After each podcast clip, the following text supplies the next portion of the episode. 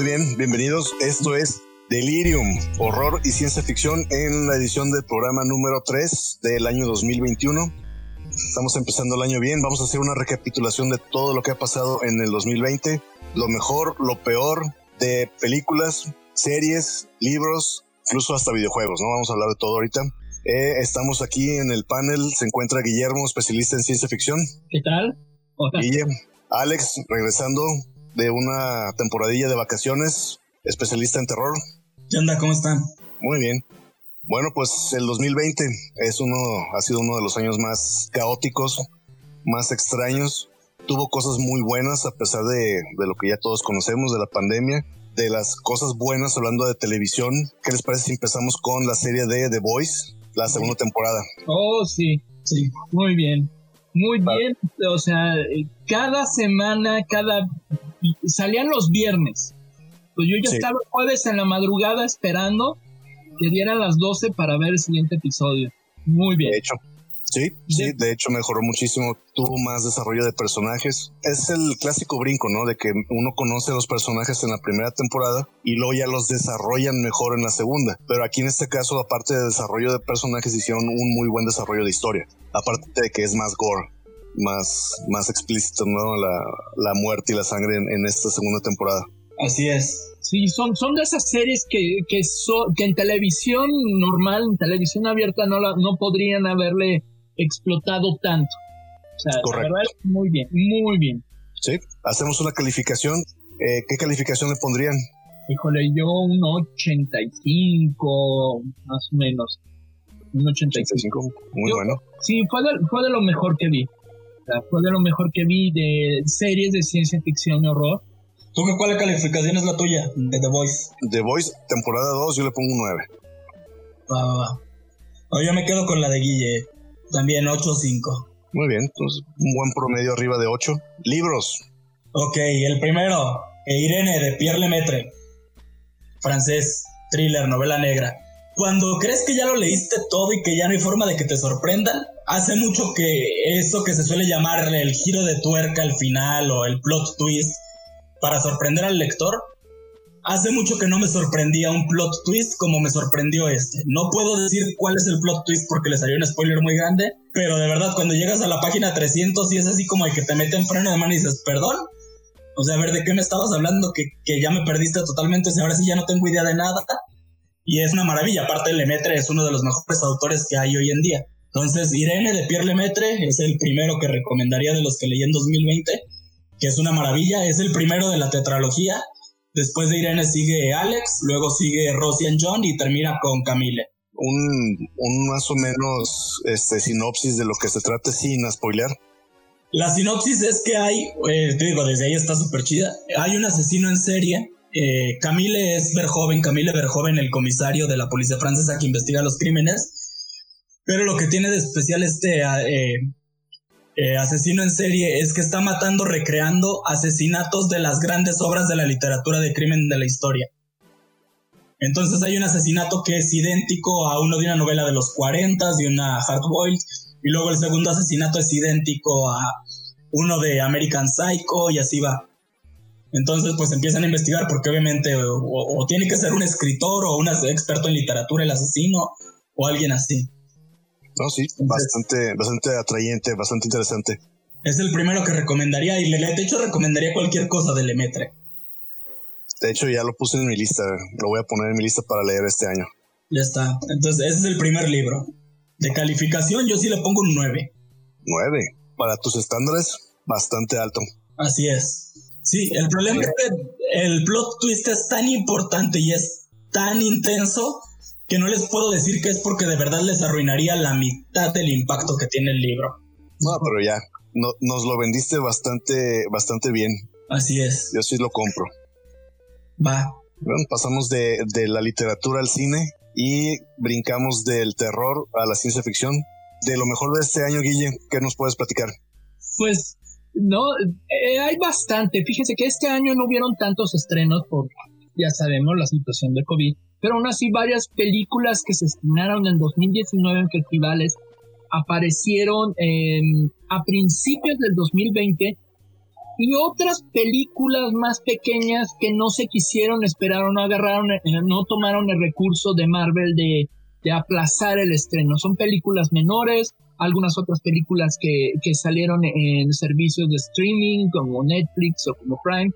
Entonces, pues bueno, de hecho, o sea, son varias, o sea, tengo, tengo más de 10 películas que, que me gustaría platicar. Pues vamos a darle.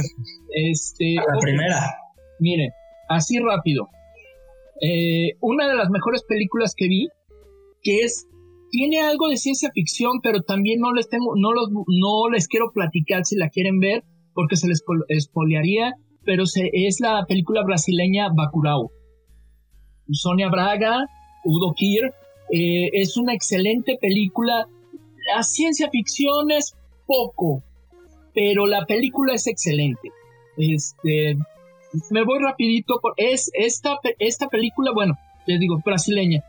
Es muy buena película, estuvo en Cannes, eh, fue reconocida, es una sorpresa. Eh, véanla, va curado. Otra película que me gustó bastante, El Hoyo. El Hoyo es película española que estuvo en Netflix, aunque su fecha de estreno es 2019, también tuvo, la vi hasta este año y la verdad muy bien. Otra película que tal vez no a todo mundo, que todo mundo les guste, Vivarium. Eh, Vivarium es una película que está más profunda de lo que parece. No a todo mundo le va a gustar esta película de Vivarium. Eh, no les quiero spoiler porque también eh, si les son de esas películas que tienes que estar de humor y si les platico les spoilearía mucho pero es una experiencia distinta eh, en mi siguiente eh, voy a platicar de las de terror, ahorita más que nada ciencia ficción.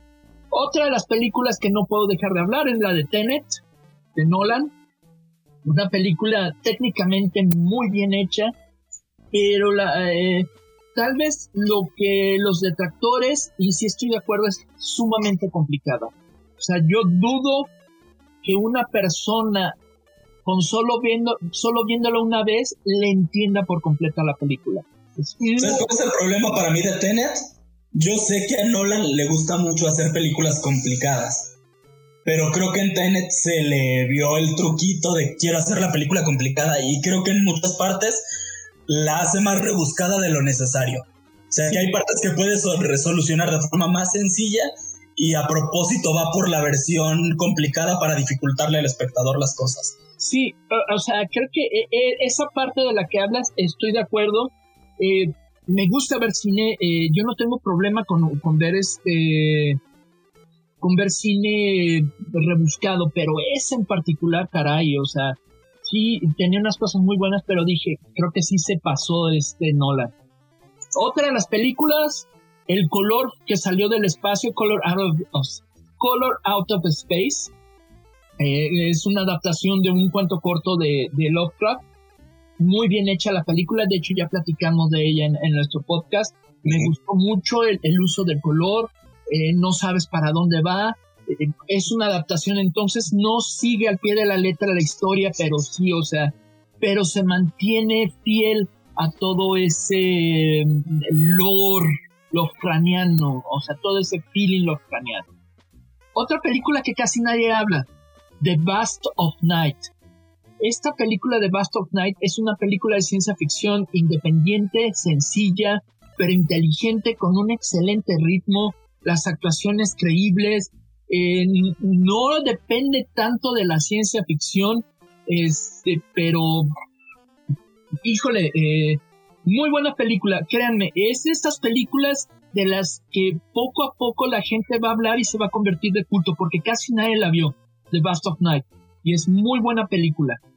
Eh, otra buena película, ya hablamos también aquí, Possessor de, del hijo de David Cronenberg, se me ha olvidado ahorita su nombre, eh, muy bien hecha técnicamente, por así decirlo, es triste, sombría, eh, es una continuación de todo el, todo el body horror que estableció Cronenberg eh, su hijo sigue, o sea, es como una excelente adición a toda esa mitología Cronenberg que tenía en los 70s y en los 80s, o sea, excelente proceso.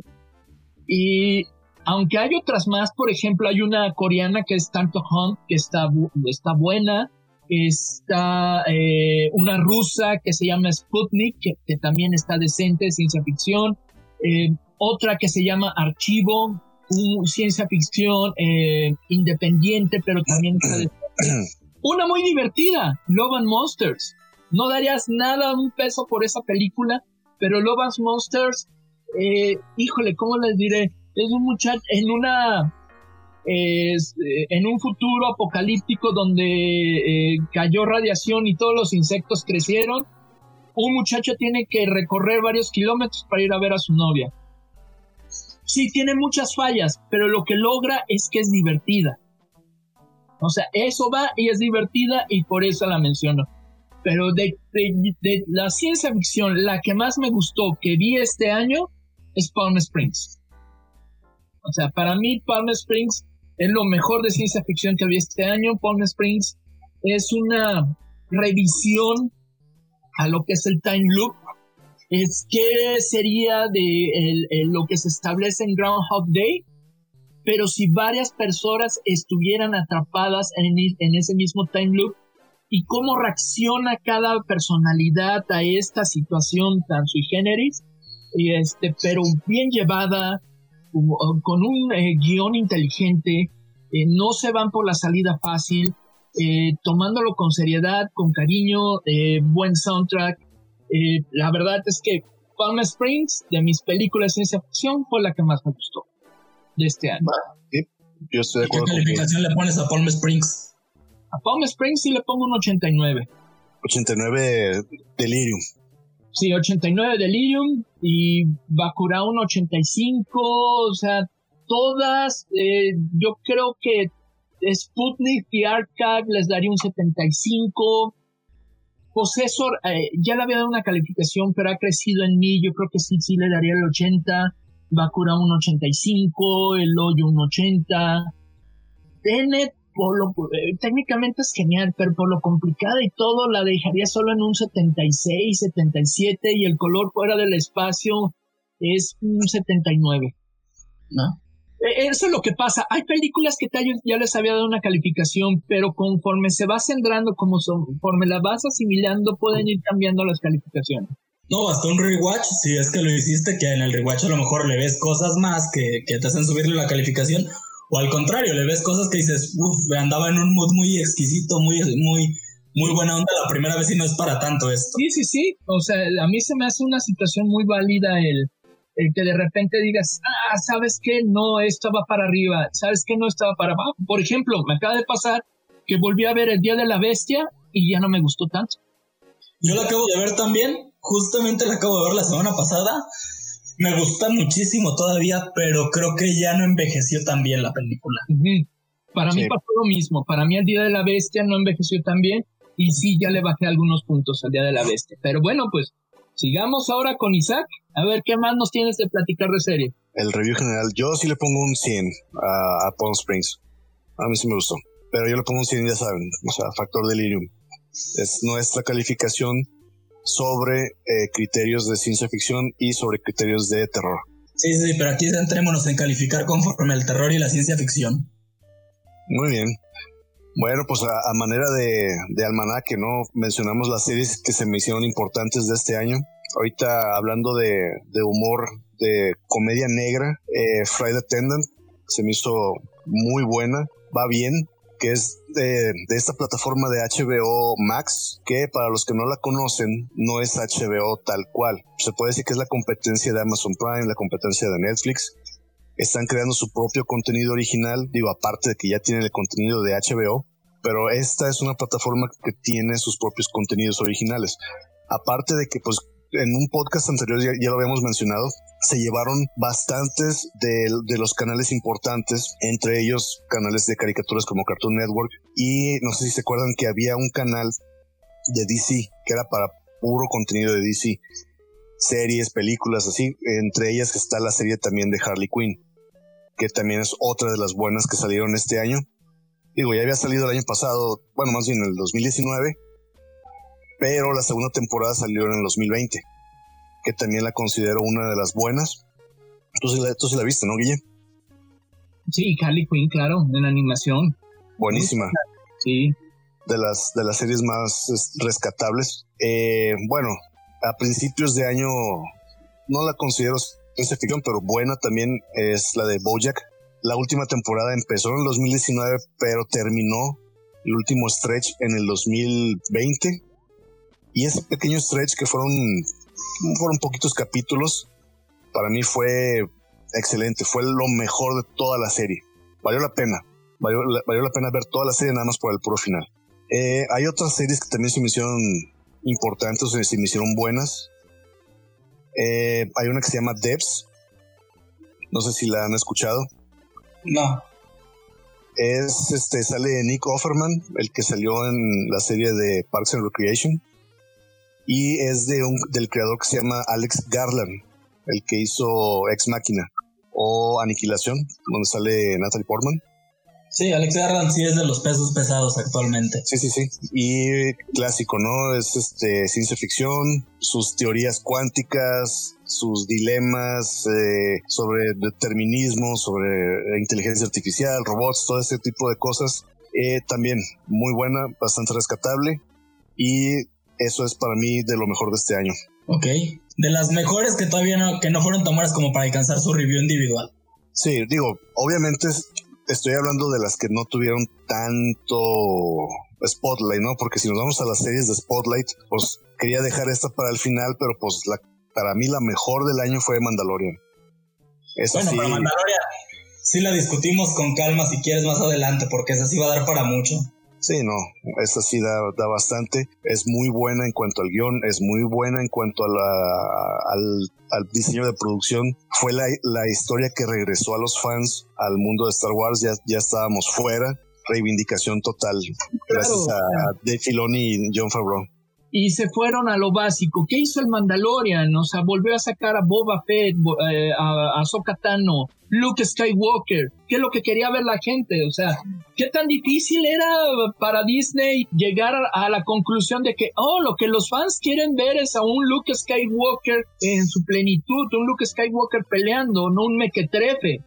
El problema fue que tuvieron que pisotear a los personajes que ya estaban para poder crecer a los, a los nuevos. No haces eso, no lo puedes hacer. Mandalorian no, no lo hizo.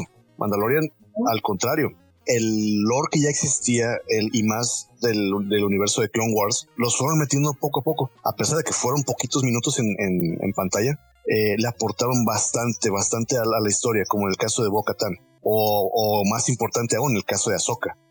Sí. ¿Qué, tan, ¿Qué tan importante fue que a partir de ese episodio se creó todo lo que ahorita le conocemos como el Filoniverse, lo que va a venir después, ¿no? La serie de Ahsoka. Serie de Luke Skywalker, serie de Ben Kenobi, efecto Mandalorian.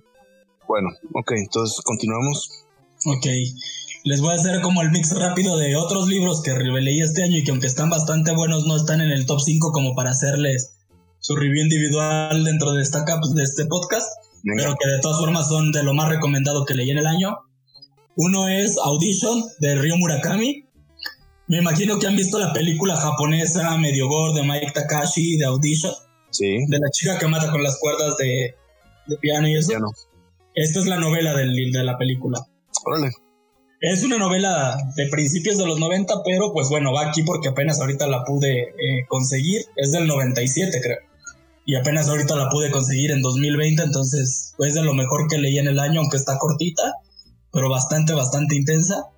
Sí está igual de gore que la, la película. Entonces, a quien le gusta lo sangriento, Audition de Río Murakami es de las que van de rigor. Muy bien. Otra que va ahí mismo. Eh, esta yo creo que en otro programa, cuando hablemos de casas encantadas o algo así, le, le haré su cápsula especial. Es Hell House de Richard Matheson, una película, una novela setentera. Richard Matheson, que es uno de los mejores escritores de la historia del terror y de la ciencia ficción, simplemente es el escritor de Soy Leyenda. Este, y Hell House tuvo una adaptación en los 70s, este, que es medio de culto, porque no, no es tan fácil de conseguir ahorita eh, la película, pero bueno, la novela es, se supone que es la mayor casa encantada que ha habido en la historia y en el mundo, en la novela, que es la casa, que es la casa Velasco, Pero también para muchos de los fans del terror, esta es la mejor novela sobre casas encantadas de la historia. Más que Hill House de Shirley Jackson. Sí, yo creo que sí está por encima Hell House. Ok, la película se llama igual, Hell House. Sí, por si la quieren conseguir. Y bueno, es Matheson, que saben que, que Matheson en el género que sea va a ser garantía. Me latió, ¿eh? Vamos a hacer un especial de, de casas encantadas. Ya habíamos platicado un poco de eso cuando hablamos de, en el especial de los Warren. Pero yo creo que vamos a tener que darle más profundidad al tema de las casas encantadas. Otro libro, y aparte este libro tiene un plus, no nada más es el contenido, sino que la edición es súper bonita, porque viene con muchas ilustraciones. Ustedes se acuerdan seguramente de una eh, eh, serie ochentera que se llamaba Tales from the Dark Side, que fue la competencia en cierta forma de Tales from the Crypt. Bueno, hace unos años hubo un eh, intento de revivir Tales from the Dark Side y le encargaron al hijo de Stephen King, a Joe Hill, que escribiera varios episodios para revivirla. el doctor de estos episodios, el científico loco, iba a ser Neil Gaiman. Este, iba a ser actuar, entonces... O sea, Neil, Gaiman iba, a salir como actor. Ajá. No, no como escritor de la serie. Así es. Entonces, al final de, de, las cosas, por motivos de cambios de directivos en la compañía, etcétera, se canceló la serie. Ya habían grabado el piloto y la cancelaron. Dijeron siempre no va. Y Joe Hill sacó los guiones que escribió para revivir la serie en forma de libro.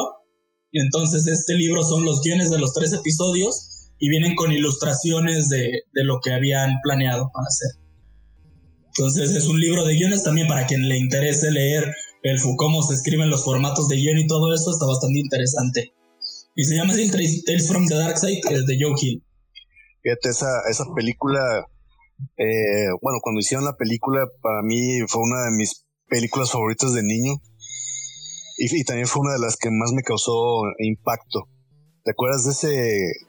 Es, es una de esas películas que son, son como, como pedazos, ¿no? Como la película esta de... Show.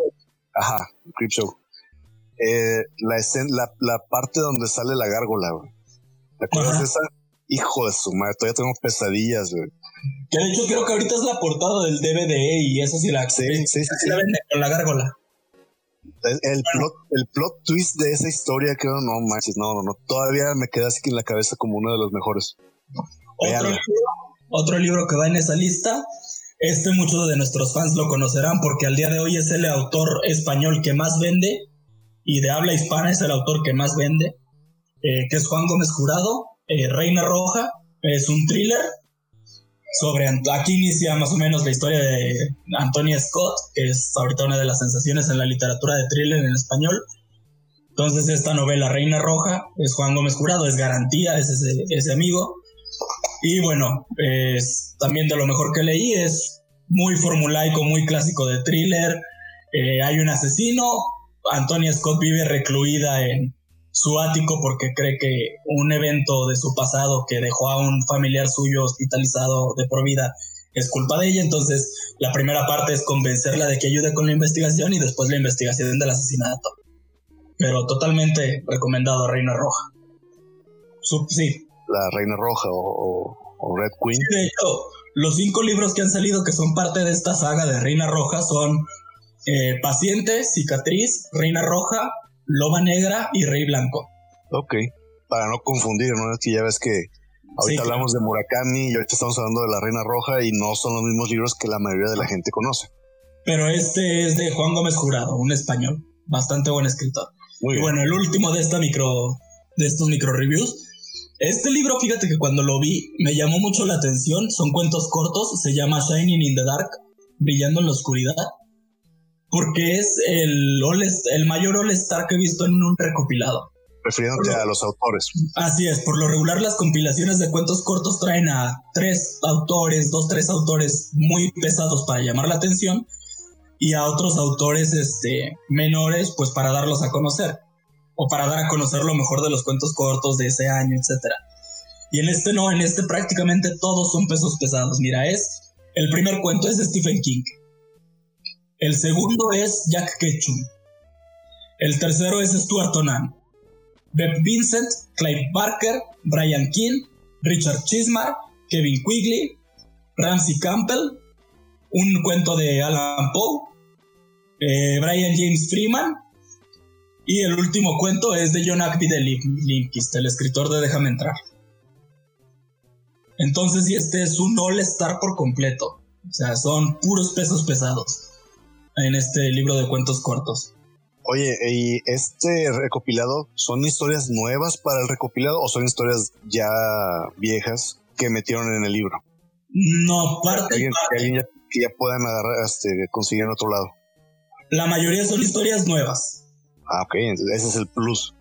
Así es, la mayoría son historias nuevas, otras sí ya eran conocidas, pero la mayoría son nuevas. Y de hecho la de Linquist, la del escritor de Déjame entrar, es un caso eh, particular, porque le escribió especialmente para el recopilado.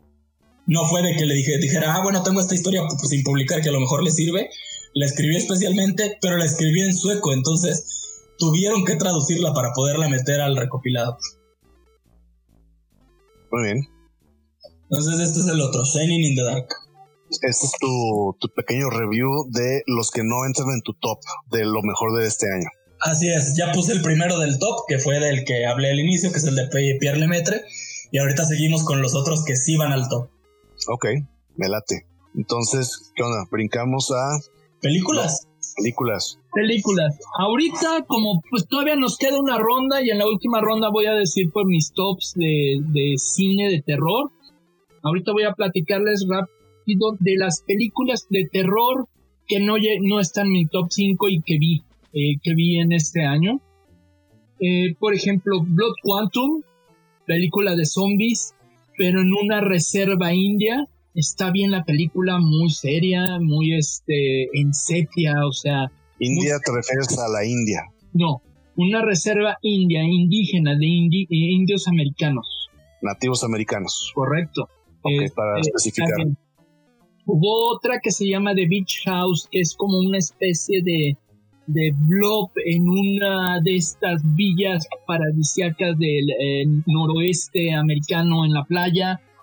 Eh, una película independiente, pero que tiene buenos valores de producción. Está bien. Otra que se llama She Dies Tomorrow. Es una película experimental. Es otra de estas películas no para, no de, para cualquiera tienes que estar de humor para verla. Es, eh, imagínense una mujer que de repente dice, yo mañana voy a morir. Pero la situación es de que si esto lo platica otra persona, a la persona quien se lo platica, obtiene esta misma paranoia. Entonces es, es profunda la parte de ver qué haría cada quien sabiendo que sería su último día de vida pero como les repito, es experimental, no es para cualquiera, eh, está bien hecha, tiene muy buena edición, eh, pero eh, las actuaciones son buenas, pero tienen un, un ritmo muy lento, genera más preguntas que respuestas, es más una, como buena película experimental, es más qué sientes que más de que algo que te resuelva en la película, más ataca más a tus sentidos, que a, tu cerebro. Un thriller muy bueno y que casi nadie ha, visto y que nos habla muy poco, que se llama Alone. Una mujer después de un suceso muy trágico en su familia, eh, agarra la carretera en el norte de Estados Unidos para empezar una nueva vida y es secuestrada. Y pues todo lo que pasa a esta mujer para pues y con este secuestrador sumamente bien actuada por, por, la, por la actriz. Este, me sorprendió, eh, es en su mayor parte creíble, no usa tanto Deus ex máquina para resolver cosas, es inteligente. Está buena la película, cuando puedan véanla, se llama Alone. Otra que me gustó mucho, que es como una eh, eh, ceremonia al cine B, se llama BFW, un grupo de veteranos de guerra que todos estos veteranos de guerra son actores conocidos por cine B o, secundarios. Eh, están todos en un bar y por ciertos sucesos en la acera de enfrente, en este futuro semi, pues no apocalíptico, pero es en, un futuro hay una droga que todos los que prueban la droga se ponen como zombies, una especie de zombies, se ponen como locos y empiezan a atacar este bar. O sea, es una película B hecha y derecha, pero bien, o sea, una buena película B. Entonces, esa se lo recomiendo. Sí, eh, eh, me recordó a Asalto en el Precinto 13. Entonces, BFW está muy buena. Otra que se llama El Lobo, The Wolf of Snow Hollow. El Lobo de Snow Hollow. Que es una película eh, de hombres lobo. Pero que los que están es en un pequeño pueblo en Estados Unidos, en el norte, lleno de nieve, que, de estos pueblos de que son, solo va la gente a vacacionar. Eh, y hagan de cuenta que es esto, una película de hombre lobo conoce a los personajes de Fargo. Ok. Lo, que llaman en Estados Unidos el deadpan humor. O sea, eh, los personajes, o sea, son bobos, son este, de risa, pero se encuentran ante una situación muy peligrosa, o sea, que aparentemente un hombre lobo está matando gente. Entonces es cómo lo van a resolver. Entonces eso es lo que tiene, o sea, la película eh, no es tan grande, es una película relativamente pequeña, es cine independiente, pero eh, vale la pena ver. Y otra película que vi que me gustó es una película coreana que se llama Ko, la llamada. Eh, eh una muchacha se encuentra con un teléfono y con ese teléfono se encuentra que puede llamar al pasado, a otra persona, y todas las repercusiones que tiene esta película. Mientras la película es muy efectiva en lo que respecta a sustos y tensión, lo es, eh, lo que no me gustó a veces de la película es que a veces rompe las mismas reglas que ya había establecido para hacer que la trama avance. Entonces, desde un plano así ya más estricto, hay cosas que digo, ay, ok, ok, eh, no, no me gustó tanto cómo resolvieron las cosas. Hubo varias cosas que así Deus Ex Máquina, como les digo, pero en general es muy efectiva y vale la pena la pena. Y esas son películas, recomendaciones, todas no es mi top 5. Y antes de ahorita ya pasar la estafeta a Isaac con sus series, una serie ya sé que no es lo mío, pero vi una serie que les debo recomendar. La temporada 2 que salió en este 2020 de la serie Kingdom en Netflix. La serie Kingdom es zombies en la China imperial. O sea, eh, las batallas contra los zombies son con espadas y hombre a hombre. Pero aparte, la serie está hecha. Los niveles de producción son geniales, podrían ser de una película. Eh, las actuaciones están bien. Las escenas de acción ya las quisiera de Walking Dead. O sea, así tal cual. Y véanla, está en Netflix, son solo dos temporadas. Va a haber una tercera temporada, un poquito como un spin-off. En el 2021 ya la anunciaron, pero todavía no sale. Pero esta, la primera historia, dos temporadas, ya está. Una salió en 2019, la primera temporada, la segunda en el 2020. Y pues están disponibles en Netflix. Véanla, o sea, son de esas series de que uno tras otro tras otro. Ahorita que dijiste Kingdom, me acordé que a finales de 2020 salió eh, la noticia también un poco dentro de este género negro. Eh, me imagino que hace muchos años llegaron a ver la serie de Lars von Trier. De Kingdom y de El Reino en el un hospital. Salió la noticia que después de 20 años, creo, va a tener tercera temporada. Va a haber una nueva temporada de The Kingdom. Muy bien. Bueno, ahora, Glenn, más series. Muy bien. ¿Seguimos con lo mejor o ya nos vamos a lo peorcito? Lo mejor, todavía. Ah, vamos a, vamos a echarle, vamos a echarle sabor. Vámonos a lo peor. y, luego ya, y luego ya cerramos, ¿qué les parece si cerramos ya al final con, con lo mejor, ¿no? Ok.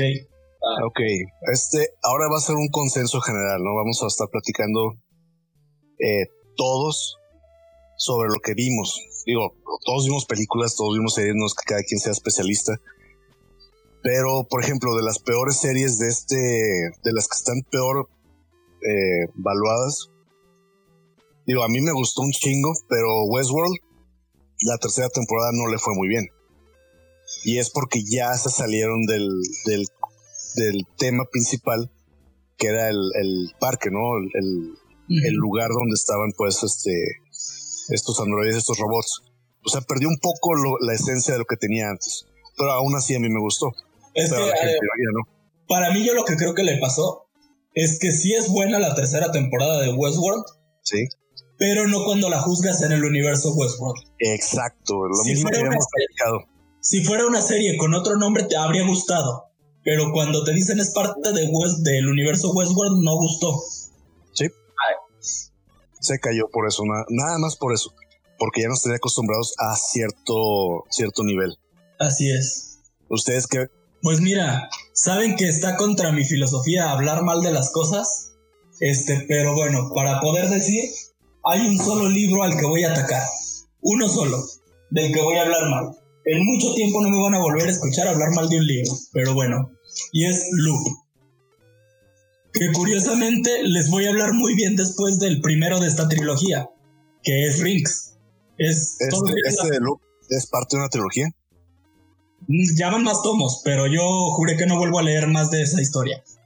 Ok, ¿este qué número es de la trilogía? El 3. Ok. O sea, originalmente fue una trilogía y estaba planeada como una trilogía.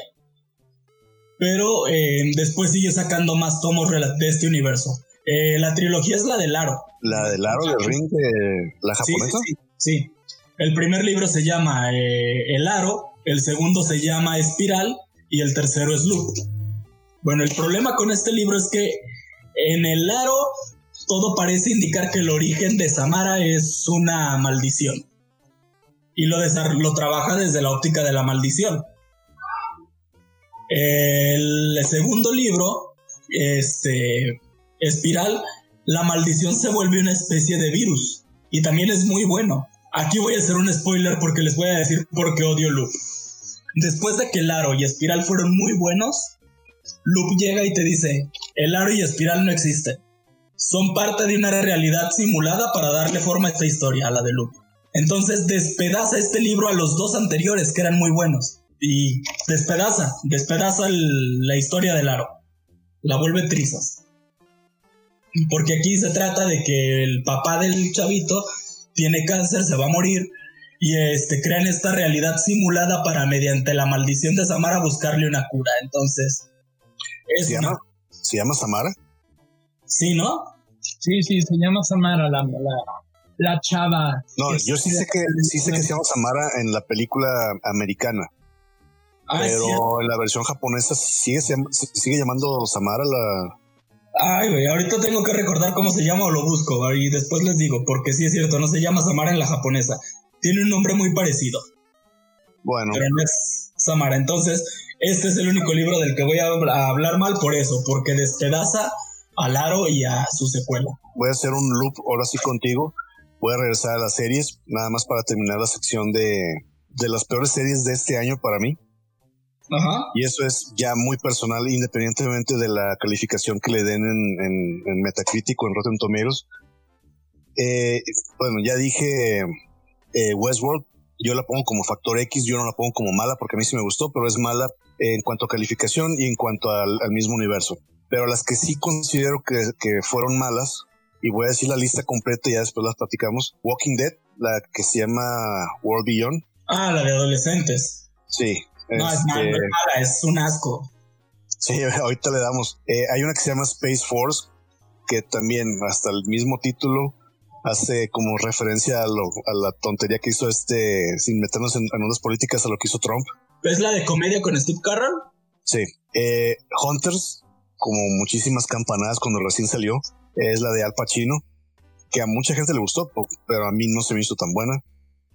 Eh, esta no la vi, pero supongo que tú sí la viste, la de The Stand. Todavía está. Sigue, sigue estando viva, pero salió en el 2020. Es que ahí no la consideraría de 2020 porque en 2020 salen episodio 1, 2 y 3. Salen el 17, el 24 y el 31 de diciembre los episodios. Y los seis episodios que faltan, o sea, dos terceras partes de la serie, van a salir en 2021 o están saliendo en 2021. Sí, no importa, de todos modos la serie salió en ese año, es como la que acabo de decir ahorita de, de Friday Attendant. Eh, el, piloto salió en el 2020, las demás las van a sacar en este año. Y la que yo pienso que es la peor serie de, de este año fue del 2020, la de Cursed o Maldita. Ay, jole, ya, ya les he dicho, es el peor diseño de producción, las peores actuaciones, eh, todo mal, mal, mala iluminación, mala historia. Es lo, creo que me cayó tan mal esa, esa serie, perdón, por cómo la vendieron. Netflix, eh, la plataforma es Netflix y salió diciendo que era la mejor serie después de Game of Thrones y mejor que Vikingos y mejor que todas las series épicas. Es una serie de, de fantasía y la verdad es que yo a esa serie le pongo un cero, No llega ni al uno. Es la peor cosa que he visto jamás y no la recomiendo para nada. Ok, nada más voy a contradecirte un poco. Me imagino que lo dices por las calificaciones que tiene. The Stand no es mala, ¿eh? No está mala The Stand. Sí, por eso te dije, yo no la vi. Ahí, tú crees el, el, experto en Stephen King, yo te lo dejo a ti como para que hagas el review.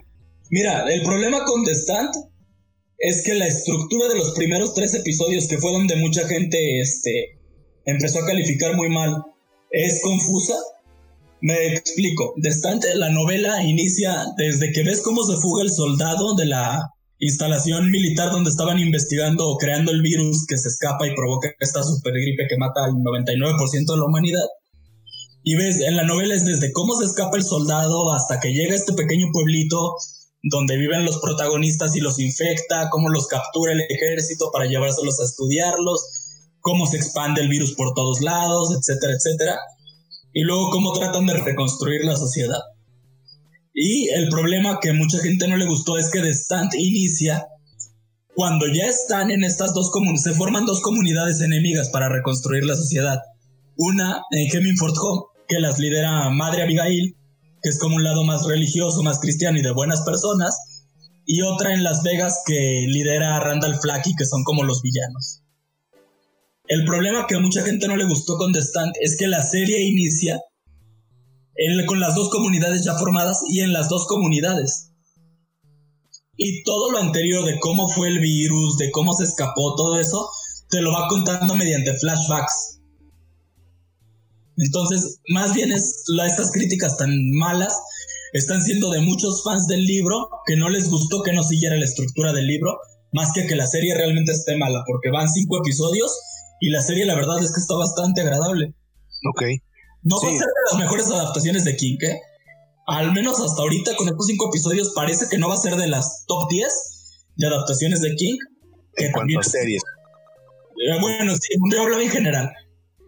Porque series. Sí, porque hay otras series como Under the Dome que. que sí estuvo mejor. O la de esta. The Outsider. Annie, Annie Castle Rock. Ah, pero es que Castle Rock no es una adaptación. Castle Rock toma personajes del universo King para crear historias propias. Y Guille, ¿qué podrías decirnos de lo peor de este año en, películas? Escuché que no le fue muy bien a Wonder Woman. Sí, ciertamente no le fue buena a Wonder Woman, pero estamos, eh, hubo mucho hate en las redes de Wonder Woman. Eh, muchos dicen que es una basura, que es mala. A mí no se me hizo mala no es buena. Para mí es regular, así, tal cual. Regular. Eh, la película es lenta. Eh, la Patty Jenkins de repente eh, agarra el guion y empieza a manejar el guion para que le ayude a poder mostrar ciertas imágenes. Imágenes que de repente son muy bonitas, sí, pero que no añaden nada a la historia. Es como decir, mira, mira lo que puedo lograr visualmente ok, sí, pero estás dejando atrás la historia, una historia que de por sí va lenta, que de por sí se está desarrollando poco a poco. Eh, algunas decentes secuencias de acción, pero por ejemplo es Mujer Maravilla 1984, Wonder Woman 84. Y no aprovechan esa época, no hay mucha música en el soundtrack, pasan por encima nada más la cultura de esa época. Eh, sí, no no, no, no, o sea... Yo creo que lo del, lo del 84, creo que cuando más lo sacan, que son los 80 y es absurdo, es para este gag ridículo de cuando el tipo se está probando vestimentas a ver cuál, con cuál se ve mejor. ¿Cuál look es el suyo? Es lo único que sale de los 80 Sí, bueno, y el mall, o sea, el mall en la primera eh, batalla, pero de ahí en fuera pudo haber sido en cualquier otra época. Sí. De, dicho esta crítica, a mí me gustó, ¿eh? No está al nivel de la 1. No, no, no. es mejor que la mayoría de lo que había hecho DC. Pero este sí pierde mucho conforme la 1. Y creo que vas a estar de acuerdo, Guille. Uno de los problemas que pierde es que trata de abarcar demasiado discurso en muchas cosas Patty Jenkins y descuida a Wonder Woman. De hecho, la mejor historia de la película, la más completa, la más emotiva, la que más genera, no es Wonder Woman, es su novio. Sí, es el novio y de hecho yo creo que hasta sale más tiempo en escena el personaje de Pedro Pascal. Lo hace bien, es una caricatura eh, de, de, personaje, pero es entretenido, lo hace Pedro Pascal entretenido, este, pero sí, no, no es tanto de Wonder Woman. Christine Wick es, depende de qué tan bien o qué tan mal te caiga ella. Está bien, o sea, no me arrepiento de verla, o sea, como les digo, yo no creo que sea mala, pero tampoco es buena. Para mí es tal cual una película regular, que se, que se queda a la mitad, que si lo hubiera ido a ver al cine, no salía, no sentía que salía estafado, pero no la volví a ver, no la voy a volver a ver en mi vida. Ah, justo te iba a decir eso. Para mí es una película que dices, me entretuvo, no me parece memorable, que aparte hay otro problema que tiene Wonder Woman, ¿eh? Y ahorita se los digo. Pero a lo que yo voy es, dices, es de la de películas que no vas a volver a ver por tu gusto, de quien diga, digas, ah, déjame comprarla para verla o déjame ponerla, pero que si te la encuentras un día en el cable, a lo mejor sí la dejas puesta. Y hay muchas películas, muchas películas que son terriblemente malas, pero que es el mismo personal que se mete en Internet Movie Database a darle esta calificación decente. Vamos a pasar ya a nuestra última, o la última sección del programa, que es lo mejor de lo mejor. Ahora sí, ya hablamos de las que más nos gustaron, la que menos nos gustó, y ahora vamos a decir qué fue lo mejor para nosotros. ¿Lo quieren decir en forma de top o lo quieren decir este serie general. Yo ya mencioné hace rato que la, mejor serie del año para mí fue Mandalorian. Este, otra que se me hizo muy buena que no es ni ciencia ficción ni es terror, pero me gustó mucho Cobra Kai. Ah, Cobra Kai es otro pedo. La tercera temporada es muy buena. Pero, pero se salen un poco del personaje y eh, suceden cosas, se salen un poco del personaje para hacer avanzar la historia. Sí, está divertida, está buena. Exacto, es muy buena, es divertida.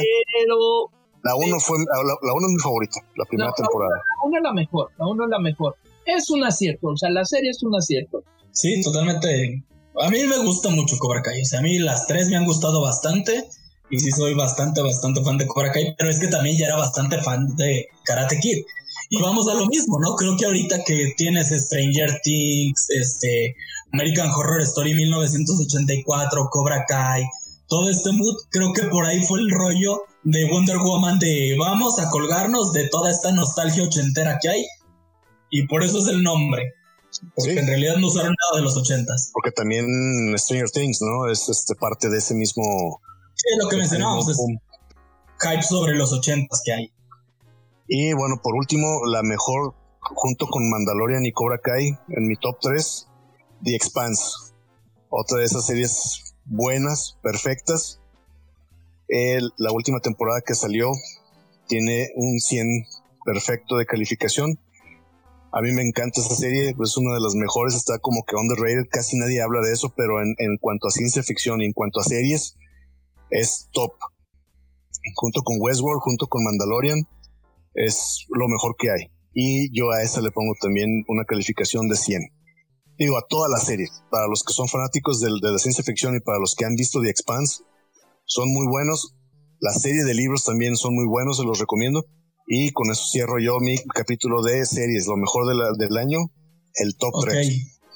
Bueno, entonces vamos con los libros para cerrar las películas. Entonces ahorita los libros. De este no es necesario mencionarles mucho porque ya hablamos en un episodio del podcast y ya le hicimos una cápsula especial. Pero para quien no lo haya visto aún, de todas formas, aquí está. Del top 5, eh, Hex, Thomas Oldehebold, un autor holandés. Este, este ya hablamos. ¿eh? Para mí está en el top 5. El único libro del que hablé mal es el que cierra la trilogía original del Aro, pero para mí en el top 5 de lo que leí este año está el Aro. Rings, uh. el que abre la trilogía. El autor se llama Koji Suzuki y ya revisé, la chica no se llama Samara en la versión japonesa, se llama Sadako algo parecido. Así es. Pero qué extraño, ¿no? te vas de un extremo al otro, de lo mejor y lo peor, y del mismo autor y de la misma, de la misma saga. Pues es que el autor despedaza su propia trilogía con el tercer tomo. Ah, o sea, y aunque el primero sea así de bueno, el tercero despedaza la trilogía.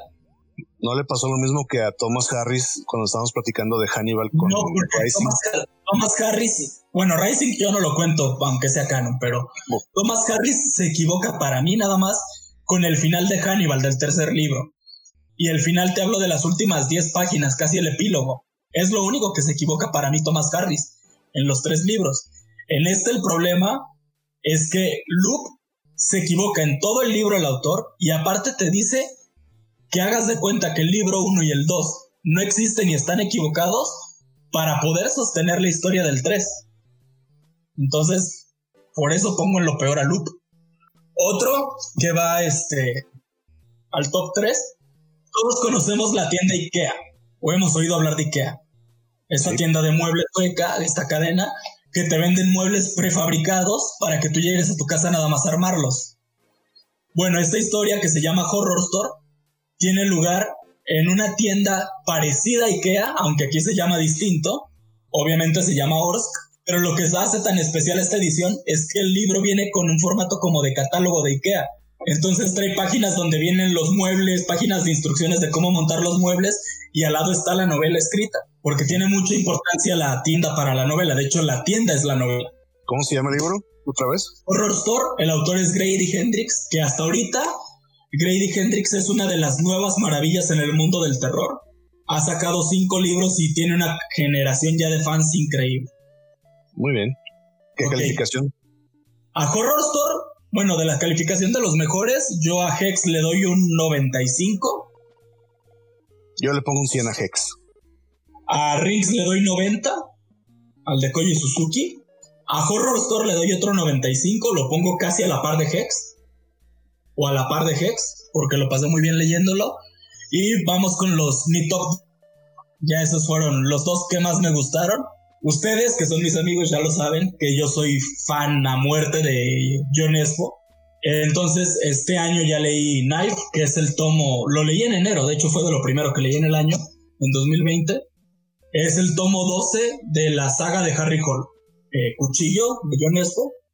Para mí está dentro del top 2. A esta le pongo también el 90 y un 90 por que dentro de la saga de Harry Hole es casi imposible llegar a los niveles, que vuelve a escribir Nesbo algo de los niveles del hombre de nieve o del petirrojo.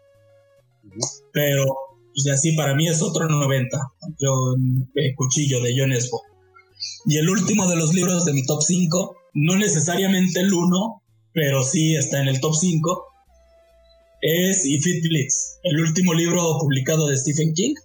Stephen King, ustedes saben que tiene tres formatos para publicar o publica novelas o publica colecciones de cuentos cortos y una vez por década más o menos saca esta colección de cuatro novelas cortas en un solo tomo. La noveleta, ¿no? Ajá, como salieron las diferentes estaciones, que es donde viene Shawshank Redemption, Stand By Me, bueno, The Body, etc. Esta volvió a publicar una colección de cuatro novelas cortas. Entonces es bastante buena esta noveleta. Y pues para mí este sería el último y Fit Blitz de Stephen King. De mi top de libros. Los mejores de este año. De lo no necesariamente publicados este año, sino los mejores que yo leí en 2020. Sí, queda claro. A, y Fit Blitz, por como me gusta a mí el personaje de Holly Gibney, como me gustaron todas las historias, a lo mejor le pongo 95 rozando al 96. Muy bien, y pues cerramos con broche de oro lo mejor en, el cine de este año? Eh, en, y en el cine de horror, porque ya como les digo, para mí las cinco de ciencia ficción, Palm Springs, Possessor, Bust of Night, Color Out of the Space y Tenet, que no, no teníamos tanto, o sea, no, hay, no hubo tanto cine. Por ahí, por ejemplo, eh, hay unas películas que quiero ver, que, he leído, que valen la pena, como Synchronic, como Relic, eh, Extraordinary, eh, son varias películas que quiero ver, pero de las cinco de, horror, sin un orden en particular, por ejemplo, empiezo con la de Host. La de Host es un eh, cine independiente, es una película de una hora que bien podría pasar por un episodio de una serie, Eh, todo se desarrolla en cámara de zoom, como una especie de zoom, sobre una eh, un grupo de muchachas veinteañeras se ponen una sesión espiritista para invocar un espíritu y pues sale mal. La película es muy efectiva. Como buena película de terror tiene sus múltiples errores eh, técnicos, pero lo, que es efectivo es de que si te espanta y causa terror, sí. O sea, sí te pone de nervios, sí eh, eh, logra eh, mantenerte a la expectativa de lo que va a pasar con los personajes. Lo hace bien, lo hace bien. No abusa de los trucos baratos y saca como buena película de terror, pero vale la pena. Otra película que me gustó bastante, una película este, no muy conocida que se llama The Dark and the Wicked.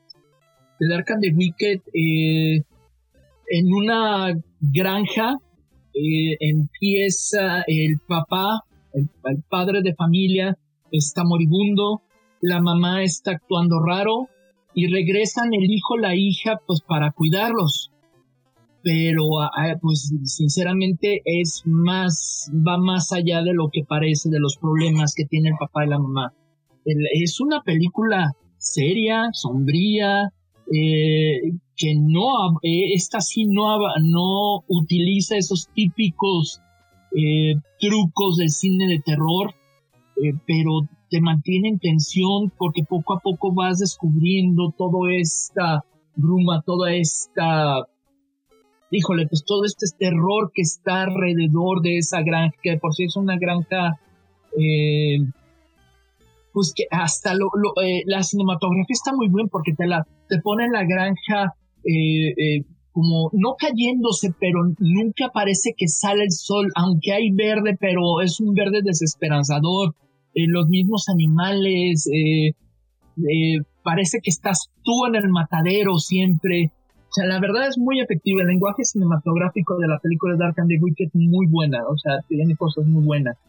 Otra, El hombre invisible, de Invisible Man, que salió a principios de 2020. Buena esa, es como una reboot del, del, universo Universal, de, Universal, de los monstruos. Los clásicos de Universal. Eh, actúa muy bien esta actriz que se me favorita el nombre. Elizabeth, Elizabeth Moss. Elizabeth Moss. Muy bien la película, o sea, muy entretenida. Otra que es muy entretenida es la de Freaky. La de Freaky es, es, es de estas películas ligeras, hagan de cuenta que es una película del asesino en serie, de un asesino en serie con Freaky Friday. ¿Sí? Es cierto, no es una gran película, no es gran cine, no, no. Pero lo vas a pasar sumamente bien viéndola, es divertidísima. La actuación de Vince, Vince es fabulosa. Porque dices, bueno, cuando lo ponen al inicio como este asesino sucio y todo, va, pero cuando hace el cambio de cuerpo, si él es la adolescente, su actuación es una joya de comedia. Y con la última que cierro, la de His House, de que está en Netflix. Es la que hablábamos el otro día que tiene que ver con Sudán. Exacto, son unos eh, refugiados, eh, creo que desde Sudán, que llegan a Inglaterra. La película está muy bien puesta, es completamente distinta al terror, al terror que estamos acostumbrados, eh, porque sí se ve la influencia de lo que puede ser el terror para el continente africano, de lo que representa el continente africano, que tal vez no son los mismos botones ni los mismos switch que para nosotros aquí en Occidente o en Europa, eh, no es lo mismo. No, parece que en cada esquina se puede encontrar un problema, pero en realidad el problema es en la casa. Una casa pequeña, una casa alumbrada, porque hasta, hasta eso, usualmente cuando ves una película de terror son casas con poca luz para crearte el misterio. Y aquí no. Aquí es una casa con luz, pero la luz no te va a, librar de lo que está ahí. Entonces, ese, es el top de películas, Guille. Sí. Ok. Hace rato te iba a decir, oye, faltó El Hombre Invisible, pero sí lo mencionaste. Sí, claro. Muy buena esa. Así es. Pues ya está. Digo, también hubo otras películas que no, que no son parte de los géneros. También hay series que no son parte de los géneros de los que estamos este, platicando, que es terror y ciencia ficción, pero pues igual ya eso ya lo platicaremos en otro tema o haremos algún artículo sobre eso.